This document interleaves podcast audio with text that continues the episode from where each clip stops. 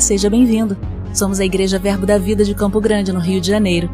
E você ouvirá agora uma mensagem da Palavra de Deus. Desde que ela transforme a sua vida.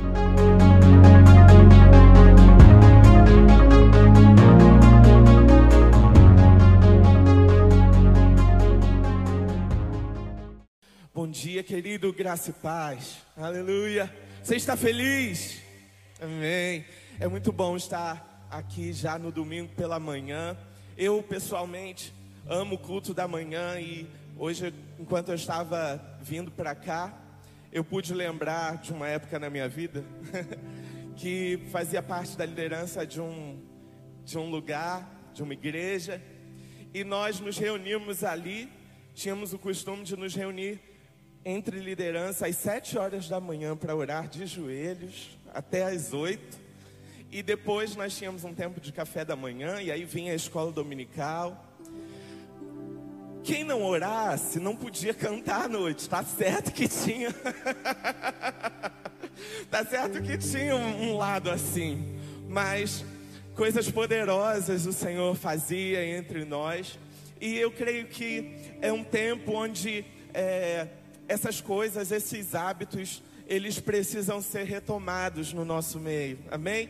Hábitos, eu digo, de prazer na intimidade com o Espírito Santo, de ter prazer em estar aqui logo pela manhã e dizer: Bom dia, Espírito Santo. Muito, é, é muito bom começar esse dia em família, em casa, provando dessa presença, sabe? E existe algo muito poderoso na unção coletiva, quando nós estamos aqui nesse lugar, sabe? É, quando a gente não pode estar aqui, a gente ouve pela, pela internet. E é incrível o poder da unção que quando nós não podemos estar aqui, estamos impossibilitados mesmo, a unção ultrapassa o Wi-Fi e toca a gente onde a gente está.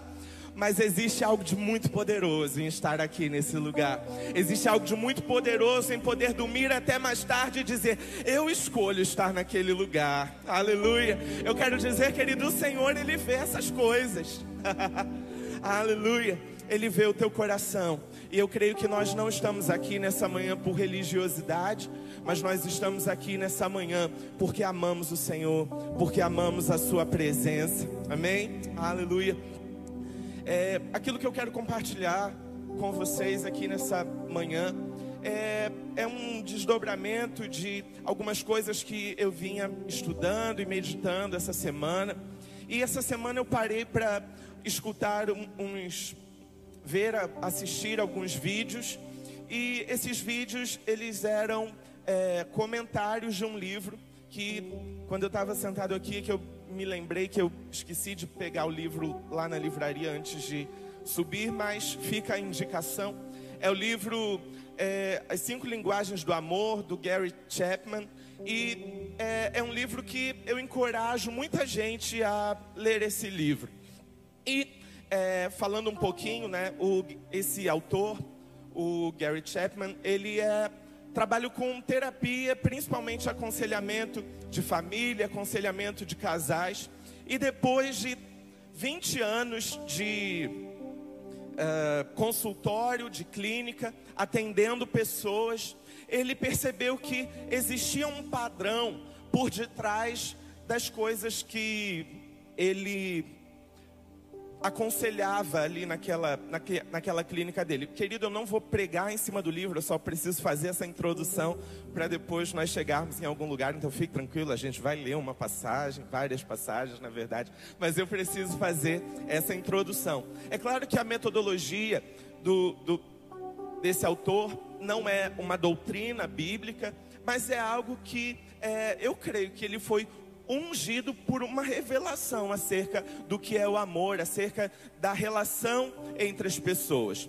E ele fala sobre um caso específico que ele percebeu e que fez com que ele se dedicasse a, a escrever esse livro. Ele fala sobre um casal que chegou para ele e a esposa da, daquele casal, ele, ela tinha uma, uma, uma questão e ela dizia: Olha, doutor, nós estamos casados há 30 anos e o meu marido ele não me ama mais, porque ele não tem prazer em sentar e conversar comigo. Eu quero que ele se sente ao meu lado, me conte sobre como ele está e fale das coisas dele.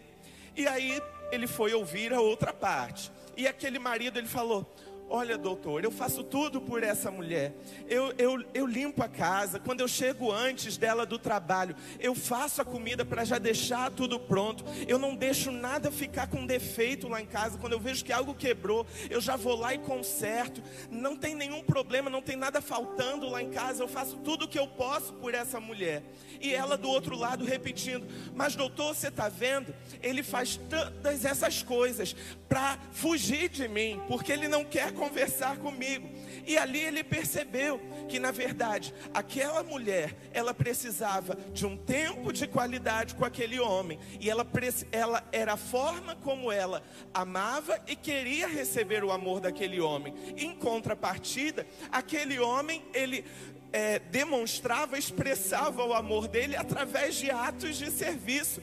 Então, não era porque ele não conversava com ela que ele não a amava, muito pelo contrário. Então, ele, ele fala sobre esses padrões no sentido de que é, a maioria dos problemas vão ser resolvidos quando as pessoas elas ajustam as suas expectativas acerca do outro, acerca de como o outro expressa amor e quer receber amor e também acerca de si mesmo, para que você não espere da outra pessoa algo que ela não é capaz de dar e também para que você consiga se adaptar, para você também conseguir dar aquilo que o outro precisa receber. Amém? Então, não é porque é, você tem uma linguagem de amor que é, você só pode se expressar de uma forma. Às vezes precisa de um esforço da nossa parte para que a gente se expresse com a pessoa que a gente ama, pra, de uma forma que ela é, também se sinta amada, ok? Porque nós podemos nos comunicar de uma forma, mas aquela pessoa não entende o idioma com o qual nós estamos falando com ela, sabe? E ali ele vai, esse autor ele vai dizer, e eu não, como eu disse, eu não vou pregar sobre isso, é apenas uma longa introdução, mas ele fala sobre cinco linguagens do amor. E quando eu estou falando, gente, eu não necessariamente estou falando aqui sobre casais necessariamente. Isso pode se aplicar aos pais, aos seus filhos, entre irmãos, numa relação de amizade, com seus amigos de trabalho, com os seus funcionários, com seus conhecidos, com as pessoas é, na rua e, enfim, é, não, não tem a ver apenas com a relação matrimonial. E esse homem ele fala sobre cinco linguagens do amor. E a primeira linguagem do amor, que eu vou falar primeiro porque é que eu mais me identifico, é a de atos de serviço. Então é como aquele homem do exemplo, sabe? É, você identifica uma necessidade e não precisa nem a pessoa pedir. Quando você vai lá, você já foi, fez, resolveu e às vezes isso é tão, aí eu vou falar, né, porque também é a forma como eu gosto de receber amor. Ai, é tão bom quando você tem uma necessidade, você não precisa nem pedir, quando você vê ela tá lá, tá feita, você fala, ai, que vontade, né? porque é, é assim que, por exemplo, eu sou tocado, né? Às vezes você não tem nada melhor, né, do que quando você está com fome e aí alguém preparou alguma coisa para você. Isso não é muito bom? Ou então quando você tem uma comida em especial que você gosta de comer. Isso, gente, é até no trabalho acontece, sabe? Quando você chega para aquele, amigo, amiga do trabalho, você fala: Olha, eu fiz um pudim e eu lembrei de você porque a gente conversou e você disse que amava pudim, sabe? E eu quero dizer, e aqui trazendo para um pouco para o que eu quero falar também, sabe, às vezes é, é, é poderoso porque até nós podemos evangelizar e tocar vidas através desses pequenos gestos, sabe? Você pode dizer: Olha, Deus me fez lembrar de você e eu fiz e preparei isso aqui para você, porque isso demonstra que você passou tempos pensando, planejando, se importando com as pessoas, e nesse tempo, querido, uma falta das pessoas muito grande é a falta de serem amadas. Sabe, o mundo, querido, tem uma necessidade hoje, a necessidade de ser amado. E Deus, ele é amor. Aleluia. Sabe, às vezes nós queremos convencer o mundo através da nossa lógica e implantar na mente do mundo a nossa doutrina. O que, querido, tem seu tempo e existe graça e o Espírito Santo é responsável por tudo isso, mas às vezes a forma com que o Espírito Santo quer entrar para agir é através de gestos que expressam o amor do tipo de Deus. Aleluia. Você pode repetir comigo dizendo: Eu sou um canal do amor de Deus. Aleluia. Sabe, e uma segunda é, linguagem né, do amor, ele fala sobre atos, desculpa, palavras de afirmação. E essa linguagem do amor, né, ela é muito curiosa, porque aí, né, como eu te disse, atos de serviço é a minha palavra de afirmação, não é. Então, às vezes, se eu fiz uma coisa de bom, eu não preciso, às vezes eu não sei o que fazer quando alguém me dá um elogio. Eu tenho vontade de enfiar minha cara no chão, porque é, é, não tenho essa necessidade. Mas tem pessoas que é muito curioso, né? Porque é, e aí eu vou pegar um exemplo, né? Porque eu sou professor e às vezes nós estamos numa roda de, de, de professores, né? E acabamos de sair de uma aula magna, onde um professor fez um, uma aula de abertura para uma turma. E aí, é, aí o professor ele chega assim, e aí, como é que, como é que foi a aula? Vocês gostaram, né? Porque como é palavra de afirmação, ele quer ouvir um, um retorno, e na verdade ele quer ouvir um elogio, né? E, e aí você pega aquele professor mais tinhoso que fala assim, ah, a metade que eu não dormi foi muito boa. Isso mata a pessoa por dentro, né? Porque ela quer ouvir um, um, um, bom retorno, ela quer ouvir, olha, foi muito bom, eu nunca tinha pensado isso dessa forma, e você trouxe esse, esse ângulo de mostrar e abordar o assunto, né? Mas isso também, às vezes, querido, vai nas coisas mais simples, de você fazer um elogio, de dizer para sua amada, para o seu amado, como ele está bem, ou ele ou ela está bem vestido naquele dia, né? Fala também sobre você ser capaz de de elogiar quando seu filho vai bem numa prova, quando ele se esforça e consegue alguma coisa e você reconhecer os méritos daquela pessoa. Enfim, palavras de afirmação. Outras pessoas, elas precisam de tempo de qualidade. E aí eu vou pegar um exemplo bem caricato disso, né? Que eu tenho uma amiga que ela foi organizar uma festa e ela não era brasileira. E ali naquela festa, como ela é uma pessoa que tem tempo de qualidade enraizado nela, né? Ela ela preparou um cronograma para a festa. Então as pessoas chegaram, ela disse: "Gente, agora vocês têm que sentar aqui nessa mesa". Aí todo mundo sentava e ficava todo mundo assim, olhando um para o outro. Aí todo mundo comeu. Aí depois da comida falou: Gente, eu preparei, a gente vai assistir o desfile de 4 de julho. Aí foi todo mundo para frente da televisão. Vamos assistir o 4 Agora a gente vai assistir o Super Bowl. Aí ia lá e assistir. Cada minuto foi intensamente preparado.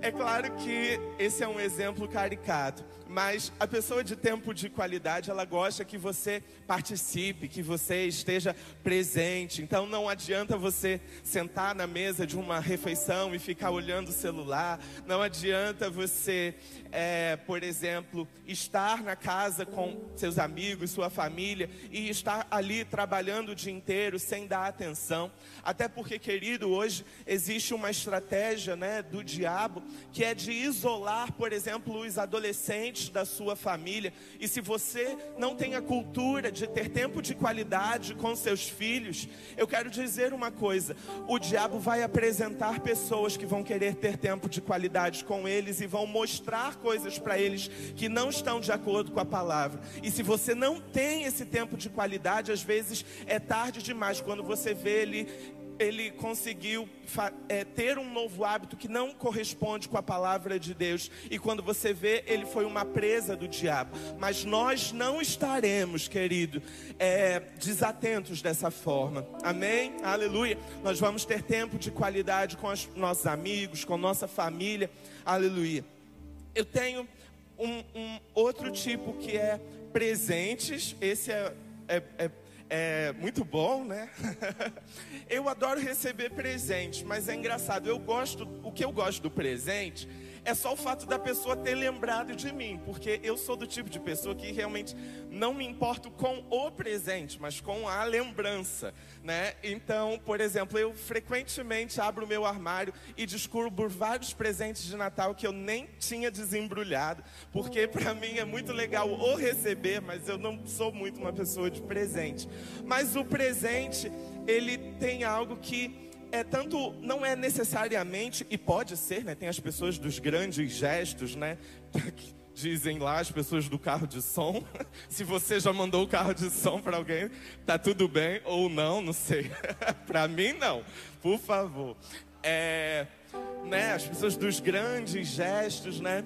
Mas, por exemplo, Onde estão as tias dos 50 reais? Vocês lembram dessas tias? Elas estão em extinção, gente. Aquela tia, ela ainda ela dava, eu sei, 50 reais hoje não é muita coisa, tem que atualizar, mas na minha adolescência era, era 50 reais. E, aí, e ela ainda te falava assim: ó, não conta para sua mãe. é, e, mas estão em extinção, né? É igual, por exemplo, quando eu era criança, eu tinha dessas tias, né? E às vezes a gente ganhava um corte de pano. Gente, quem dá um corte de pano para uma criança? Não sei, vocês já receberam, mas na minha família tinha uns hábitos assim, engraçados. É igual as mães, elas veem todo sentido em presentear a criança com uma cuequinha, com não sei o que, né? Mas, gente, vamos lembrar, criança não gosta de receber. Mas é engraçado, né? Depois que a gente é adulto, a gente dá glória a Deus porque recebe umas coisas assim, né? É, mas são presentes. Presentes falam de lembrança, de você demonstrar é, a partir de você ter adquirido alguma coisa de valor simbólico, emocional, ou até mesmo monetário, financeiro, e você presentear alguém. A pessoa se sente valorizada a partir daquilo ali. É, eu acho que eu, eu pulei algum tipo. Só um minutinho, deixa eu ah, e tem a pessoa do toque físico também, né? Ela precisa de um abraço, ela precisa se sentir é, protegida, ela precisa, ela, ela entende que você está com ela na medida que você mantém o toque. Se você não toca, essa pessoa ela acha que tem alguma coisa de errado, de que a relação não está tão bem, porque não andou de mãos dadas, né? Tem umas coisas assim. E eu não quero falar de, de maneira nenhuma de forma pejorativa.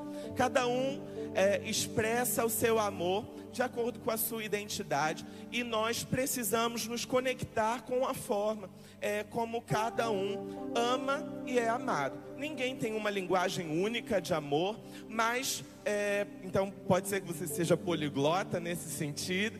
É, e nós precisamos entrar nisso. E antes eu eu disse, a introdução é longa, mas não se preocupe, a mensagem é um pouco mais curta. Tem um equilíbrio aí. É, mas tem um segundo exemplo que o, o, o autor do livro ele vai dizer que me toca muito pessoalmente. Que ele vai dizer que ele vai dar essa palestra numa penitenciária onde pessoas estão em prisão perpétua. Aquelas pessoas elas não vão ser livres daquela prisão, vão ficar lá para sempre. E ele diz que vai dar essa palestra naquele lugar. E um rapaz, ele ele entra naquele lugar depois, desculpa, ele vai ao encontro do, do autor, né? Da, e, e ele fala para ele, e em lágrimas, aquele rapaz ele chega e diz: Doutor, hoje eu entendi que minha mãe me amava. E aquele rapaz ele fala: Olha, eu cheguei aqui porque é, em algum momento eu me tornei um adolescente é, revoltado porque eu achei que eu não tinha o amor da minha mãe. Eu queria que minha mãe me abraçasse. Eu queria que minha mãe olhasse nos meus olhos. Eu queria sentir o afeto físico da minha mãe.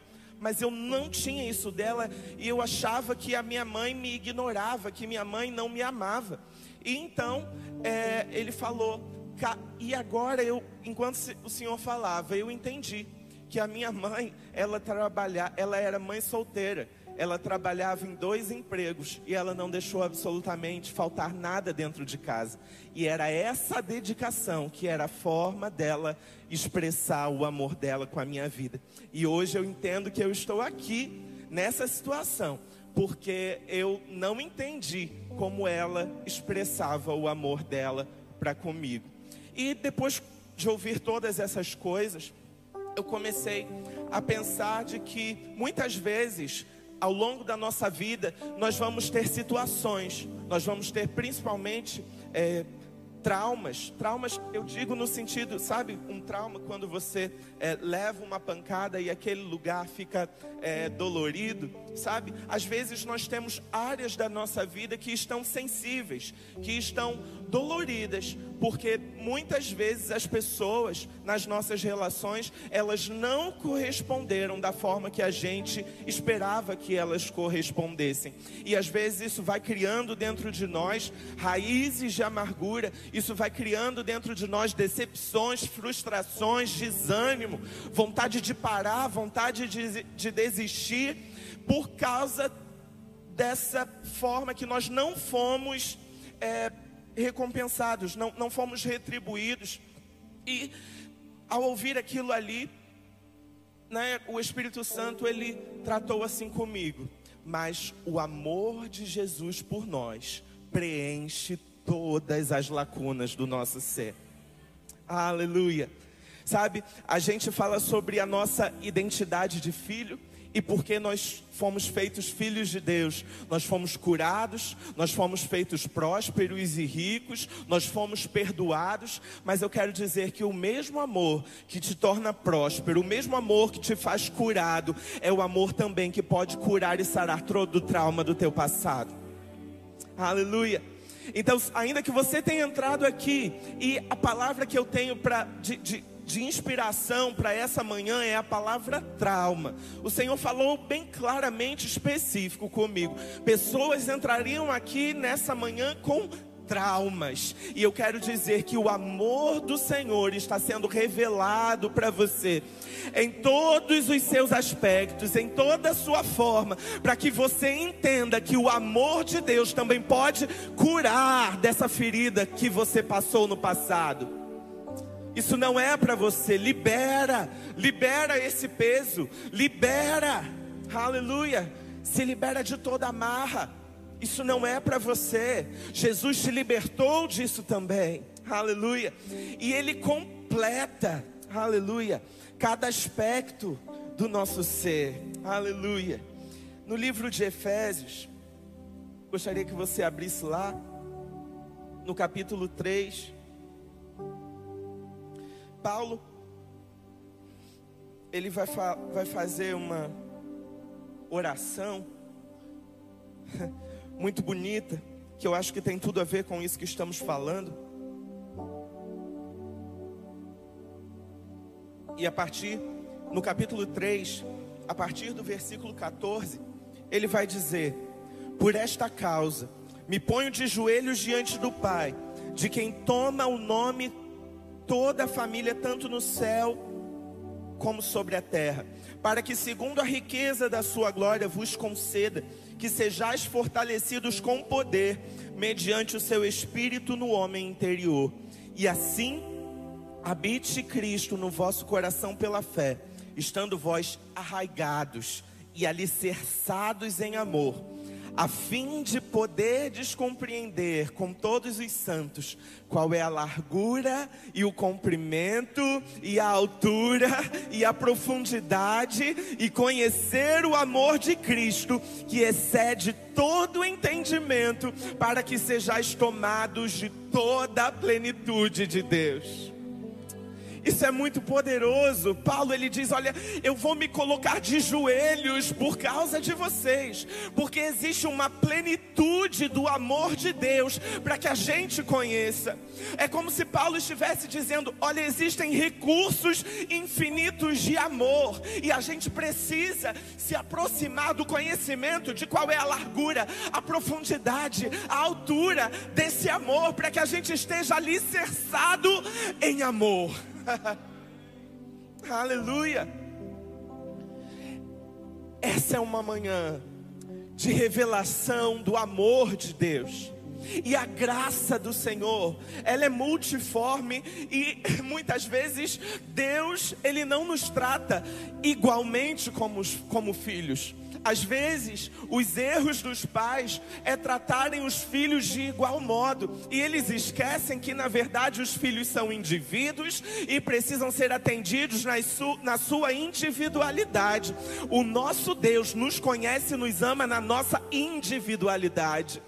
Ele te conhece pelo nome, ele te deu um propósito que é específico aleluia. Ele não fez alguém igual a você, você não é descartável, aleluia. O chamado de Deus na sua vida não morreu, continua de pé, aleluia. Ele está contando com você, Ele está contando que nessa manhã você diga sim, porque Ele te criou para um propósito e você louva o seu Criador na medida que você aceita o seu propósito. Aleluia. E é muito poderoso porque o amor de Deus, ele vai se, se manifestar da forma que a gente precisa para nos alcançar. Segundo livro de Samuel, no capítulo 9, vai falar ali sobre Mefibosete, filho de Jonatas. E no capítulo 8, Davi ele vai tendo misericórdia da família de Saul. E no capítulo 9, Davi ele vira e fala: "Existe mais alguém para que eu use de benevolência da casa de Saul?" E ali um servo chamado Ziba, ele vai virar e vai dizer: "Olha, existe um numa cidade chamada Lodebar, que significa esquecimento."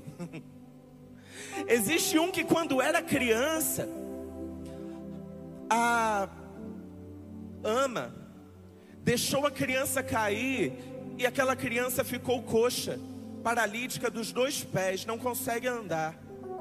E, e esse descendente de um rei ficou esquecido por uma situação que fizeram com ele lá no passado e deixou traumas não apenas deixou trauma, renegando aquele rapaz de descendência real ao esquecimento, mas como também trauma físico. Porque quem era coxo, quem era paralítico, era tido como algo menor, sem importância, como coisa qualquer, como alguém sem valor, porque não poderia ser homem diante da sociedade, entende? Mas Davi fala: manda chamar. Aleluia. E a sabedoria de Deus para alcançar aquele rapaz e restaurar nele a identidade de quem ele era é muito poderosa. Porque Davi ele vai dizer: Eu ordeno que a partir de hoje Mefibosete sempre se assente à mesa comigo e coma do pão todos os dias. Mas tem algo de poderoso nisso, porque a vergonha daquele rapaz eram seus pés que não podiam andar. Mas Davi coloca aquele rapaz assentado à mesa junto com ele, olhando nos olhos, de forma que toda deformação, toda impossibilidade, toda incapacidade ficava oculta debaixo da mesa. Como quem diz: Eu não vejo o teu trauma, eu não vejo o teu ressentimento, eu não vejo o teu passado, eu não vejo aquilo que as circunstâncias te causaram, eu vejo quem você é, eu vejo o seu valor. Aleluia. Aleluia. Aquilo que você passou no passado não invalidou aquilo que Deus tem na sua vida. Deus ainda te vê como você é. Aleluia.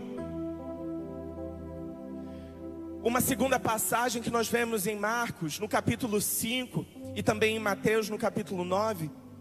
A gente vê ali a passagem da mulher do fluxo de sangue.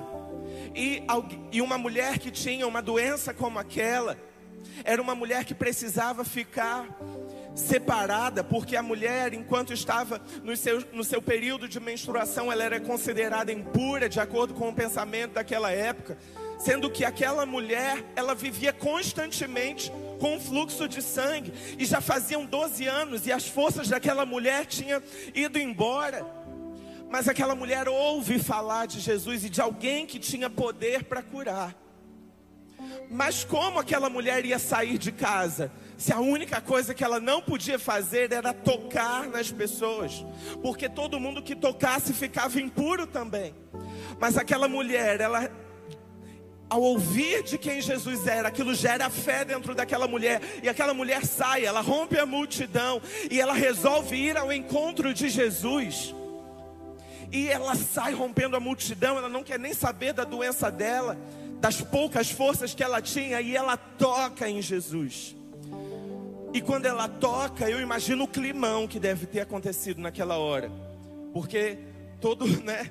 Jesus, é claro, ele fala: quem me aperta? Jesus fala: alguém me tocou. A multidão fala: Jesus, todo mundo te toca. Ele fala: Não, agora foi diferente. De mim saiu virtude. E quando Jesus para aquela situação e ele vê aquela mulher, eu imagino o clima. Porque quando se abre e se vê aquela mulher, a mulher impura, Jesus puro, Jesus perfeito, e aquela mulher tocando com a sua impureza, entre aspas, em Jesus. Só que Jesus ele fala: Alguém me tocou. Antes de Jesus falar da fé daquela mulher, Jesus reconhece o toque porque aquela mulher não podia tocar nem ser tocada por ninguém. Mas Jesus diz: Olha, você me tocou. E você não me fez impuro, mas a virtude que havia em mim te purificou e te salvou. Eu quero dizer para você, querido, não importa traumas familiares, não importam coisas do passado, não importa, querido, coisas de decepções que você viveu. Hum, o Senhor está restaurando você por dentro para uma nova história, para um novo tempo, para um novo tempo. Aleluia. Receba isso pela fé, querido. Receba isso pela fé e se levante por dentro nessa manhã. Aleluia. Louvado seja o nome do Senhor. A gente vê também uma passagem ali onde Jesus ele está em Betânia para um jantar e ele reconhece e, e ali naquele jantar tem uma mulher, uma mulher que ela planeja por muito tempo aquele dia é a mulher do carro de som. Porque aquilo que ela faz, ela chama atenção para aquilo que ela faz. A Bíblia vai dizer que ela derrama, ela quebra um vaso e ela derrama sobre os pés de Jesus e unge Jesus com um óleo muito caro. Um óleo que valia na época mais de 300 denários, isso significa 300 dias de trabalho, era o valor daquele óleo. E os discípulos, eles olham para aquela situação e eles dizem: Mas que, desperdício. Mas sabe, existia ali de algo, além de honra, existia ali algo profético. Aquela mulher foi inspirada a dar aquele presente, entende? E Jesus, ele reconhece a forma de amar daquela mulher. E ao, e ao ser adorado por aquela mulher, ele fala: Onde o evangelho for pregado, vai ser lembrada a atitude dessa mulher. Sabe, eu acho que muitas vezes nós podemos romper o natural e dar algo para o Senhor que vai além. Algo que entra como um memorial. Aleluia. Sabe por quê? Aquele perfume, ele é o simbolismo de alguém que planejou, alguém que preparou, alguém que ficou aguardando o dia em que Jesus passaria perto da casa daquela mulher. E ela foi até aquele lugar e ela adorou. Sabe, existe nesse tempo um desejo do coração do Senhor para que a gente dê um passo para fazer além. Para a gente sair da religiosidade e dar algo para o Senhor além. Aquela mulher, ela deu sim aquele perfume, Jesus estava ali fisicamente, mas sabe, nós temos aqui artistas por que não dedicar um tempo para compor uma canção de adoração ao Senhor? Talvez não uma canção que vai ser cantada numa igreja, mas uma canção para o seu secreto com Ele. Aleluia. Sabe, talvez você precisa abrir no espaço da tua agenda lotada de trabalho pra, e dizer, sabe, da mesma forma que eu posso me dedicar 300 horas por mês para o meu trabalho, eu também vou dedicar horas ao Senhor, me dedicando ao serviço a Ele. Passos, querido, passos passos que tirem a gente da normalidade, passos que tirem a gente de uma vida natural, onde a gente vive só para a gente mesmo e passa a viver para aquele que nos amou com amor eterno. Aleluia. Abra sua Bíblia. Em João no capítulo 14.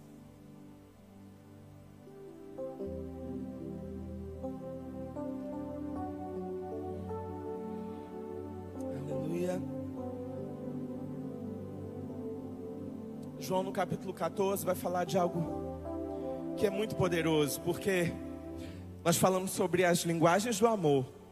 Nós falamos sobre como Jesus, em sua infinita graça, também é capaz de alcançar a gente na nossa linguagem de amor. Amém? Com o Mefibosete foi tempo de qualidade, com a mulher do vaso de alabastro foram os presentes, com a mulher do fluxo de sangue foi o toque físico, é a infinita graça de Deus. Mas Deus, Ele também tem uma linguagem de amor. E em João no capítulo 14, no versículo 21, vai dizer: Aquele que tem os meus mandamentos e os guarda, esse é o que me ama. Aleluia. Sabe, querido, às vezes nós queremos expressar o amor de Deus através de uma grande oferta e você é livre para ofertar e isso louva a Deus. Mas às vezes por dentro o que nós queremos é compensar. Ai, como se a minha oferta fosse pagar a minha falta de interesse por dar algo mais. Esse tempo acaba hoje na sua vida. Você vai continuar ofertando, mas você vai fazer mais você vai entender qual é a vontade específica de Deus para a sua vida. Se é ofertar, continue nisso. Mas às vezes o Senhor está te, te pedindo e solicitando mais, e você está sonegando coisas que o Senhor já está te pedindo, e você sabe que Ele está te pedindo. Sabe, nessa manhã chega, acabou, porque o Senhor está dizendo: aquele que tem os meus mandamentos e os guarda, esse é o que me ama. O que o Senhor está te solicitando? Sabe, certa vez Jesus, ele estava também numa reunião falando com a multidão, e aí veio o rapaz do recado, né, do diaconato, falou assim: "Olha, Jesus, tua mãe e teus irmãos estão te chamando". E Jesus ele vira para a multidão e ele aponta para ela e fala assim: "Quem são meus irmãos? Quem é minha mãe, senão aqueles que fazem a vontade do meu Pai?"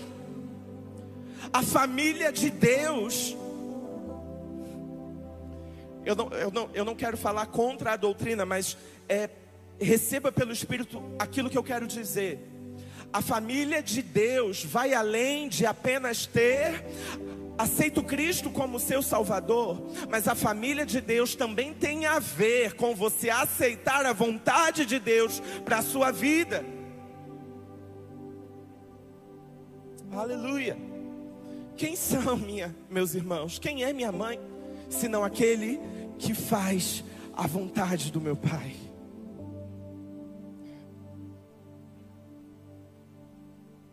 Em Mateus, no capítulo 15, no versículos 8 e 9, Jesus ele vira para os religiosos e ele vai dizer: Olha, esse povo me honra com seus lábios, mas o seu coração está longe de mim. E Jesus, ele vai citar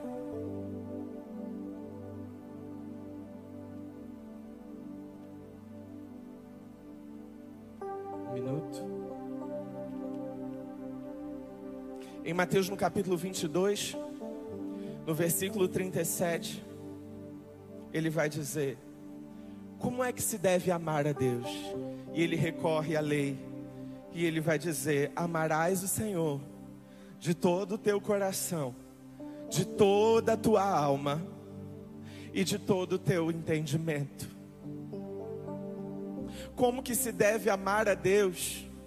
De todo o coração, de toda a alma e de todo o entendimento.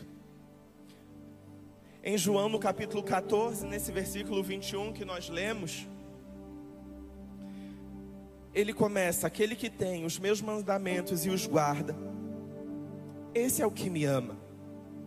E aquele que me ama será amado por meu Pai. E eu também o amarei e me manifestarei a Ele.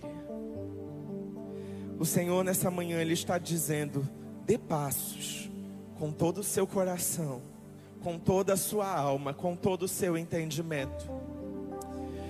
E quando você se aproxima de mim com todo o seu coração, com toda a sua alma e com todo o seu entendimento, eu também dou passos na sua direção e manifesto o meu caráter para você.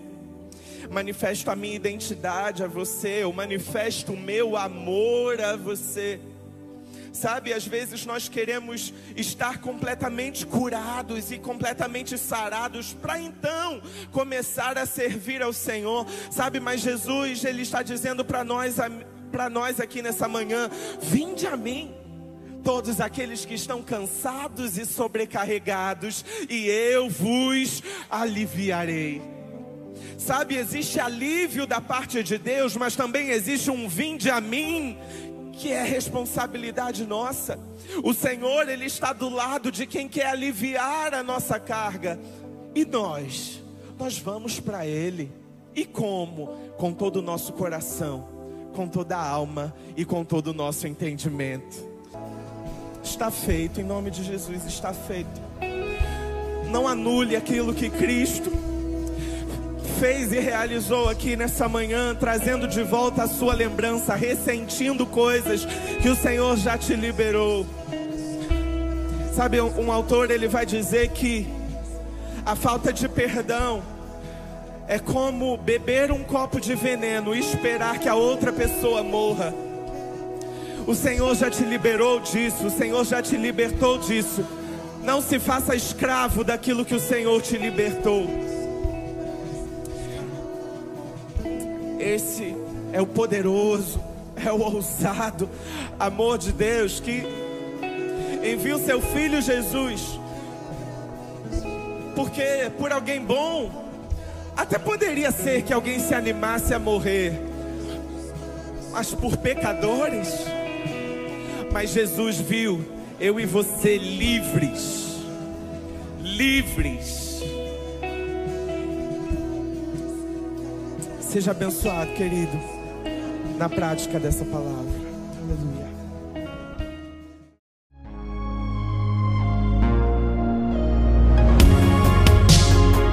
Ouça outras ministrações em nosso site verbodavida.com barra Campo Grande RJ. Nos acompanhe também em nossas redes sociais, Facebook, Instagram e YouTube. Seja abençoado na prática dessa palavra.